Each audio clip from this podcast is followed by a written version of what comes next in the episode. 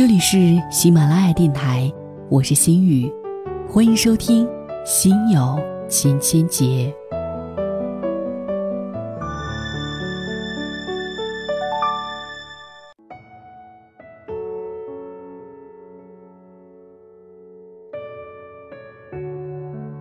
某一天早上，我起身上班后，身边有一对中年夫妇，他们和我是一路的。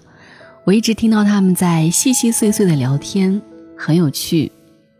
男的说：“一会儿吃包子吧，好不好？”“好啊。”“吃肉的还是素的？”“肉的吧，肉的好吃。”“那就要两个肉的，素的想吃吗？”“也有点想吃，你想吗？”“我也想。”“一会儿我先去占座，你去买包子。”就是这些琐碎的，再也不能琐碎的事儿。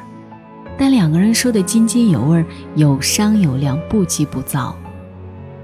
东北人很少有这么温柔的语气，这里地广人稀，人们习惯了粗声大气，稍微语气重点，就好像吵架一样，多聊几句难免会扰民吧。我不禁回头看，真的是扔到人堆里找不到的两个普通人，模样普通，衣着普通，但面色平和，笑容绽放。两个人没有手挽手，只是头颈相靠，暗藏属于中年人的那一点缠绵。或许我有点武断，我觉得凭他们的交谈方式，他们一定是一对恩爱夫妻。虽然我只看到了有关他们生活的最简单的一个断面，但这个断面所蕴含的意义和所具有的象征，却叫人不能忽视。我有个表姨。老两口都八十多岁了，说话就是这样。他说什么，他都觉得好，有道理；他要做什么，他都支持。就算有不同意见，也是商量着来。听他们说话，有一种温润的松弛感，不像我爸和我妈说话。身为旁观者，总要替他们捏一把汗，因为你不知道他们什么时候会吵起来。他们讲话永远不投机，你往东我往西，这种都是小 case，动不动就翻扯出陈年旧账，互相指责才是常态。此种婚姻也不是不能长久，但要说质量多高，绝对谈不上。可能有人觉得他们说的是一些小事儿，谈得来算不得什么。可如果换一种心态来交谈，就算这样的小事儿，也可能跑偏。就比如这样。男的说：“一会儿吃包子行吗？”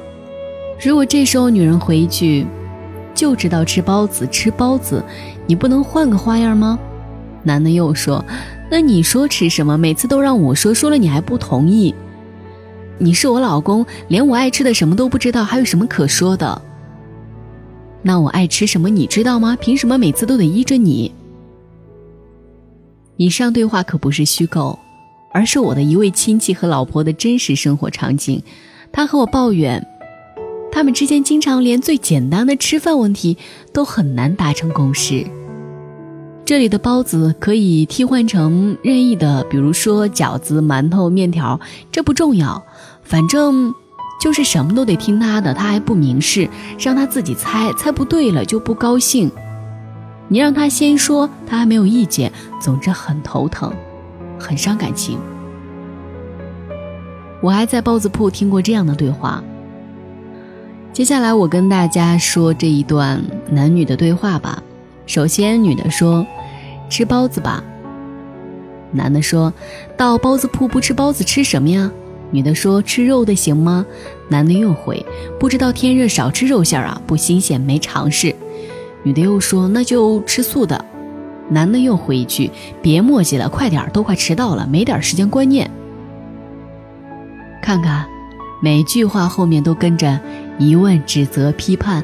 两个人最终耷拉着脸吃完这顿饭，他们的负能量太强大了，强大到我连路过他们身边都踮着脚尖轻轻溜走，唯恐引爆这压抑到极点的气场。任何小细节都变成大伤害。只要两个人都存了一颗互相不耐烦的心，任何小细节当然也能够暴露出大恩爱，因为唯有被感情浸透了整个生活，才可能会有每一刻的心平气和，两口子经年累月的生活在一起，什么是爱，已经说不清楚。怎么才算最爱？家家户户都有自己的表现形态，不能一概而论。但快乐和幸福却是能够感知的，是温情还是冷酷，需要从每天每一次的交谈、每一件小事当中细细的来体会。多年后回首，我们能够记住的只是那么一个个片段。正是这些片段，构成了一个完整的人生故事。刘震云说过：“人生在世，说白了，也就是和七八个人打交道，把这七八个人摆平了，你的生活就会好过起来。夫妻关系也是如此，无需将爱总是挂在嘴边，只要把所有的细节都摆平，比如一天三顿吃什么饭。”放假是看电影还是看录像？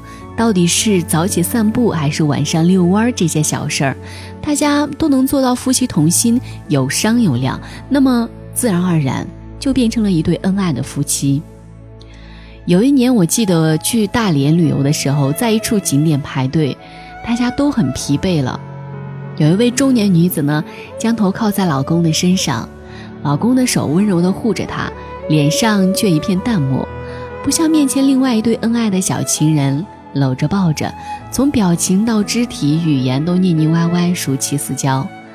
但我更喜欢前者的状态，感情已经走过了热烈燃烧的阶段，却没有变成一堆灰烬，而是在平淡的表面下暗藏温度。在难过的时候、疲倦的时候，我要抱着你；你需要的时候，我总是在你身边。生活的所有细节，并非出于展现情感的需要，而变成了一种本能。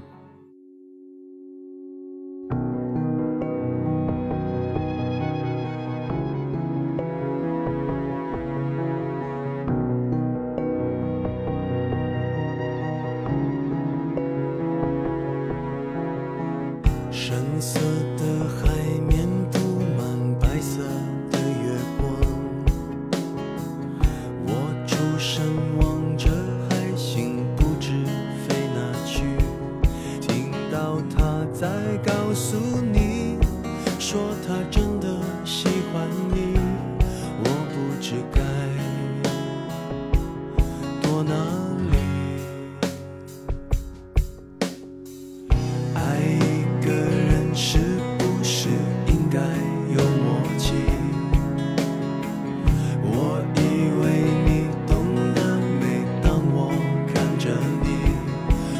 藏起来的秘密在每一天清晨里暖成咖啡。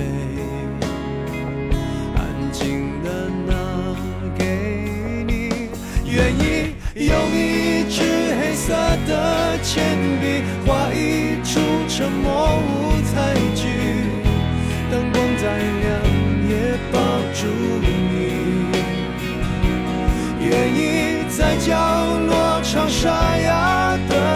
再大声也都是给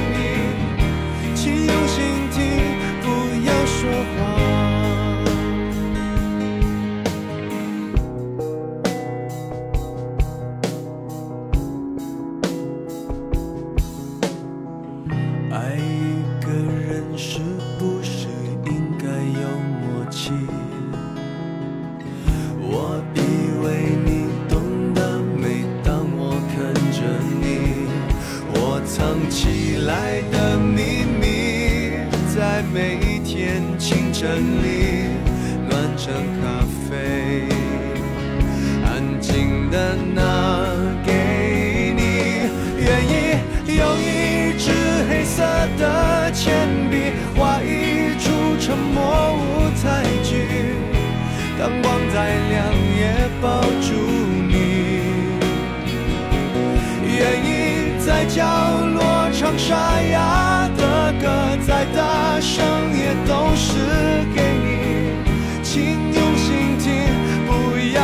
要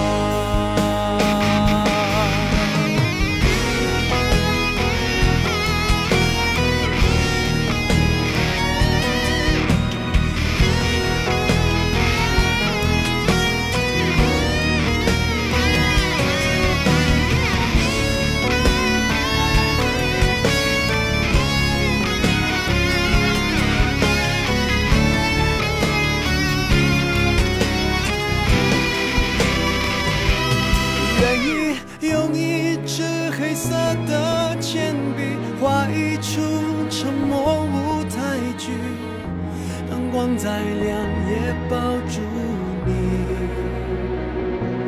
愿意在角落唱沙哑的歌，再大声也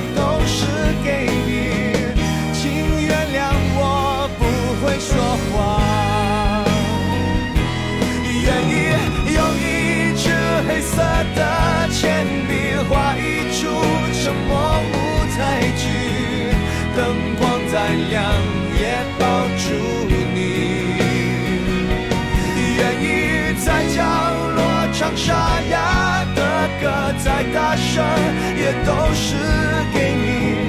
爱是用心吗？不要说谎。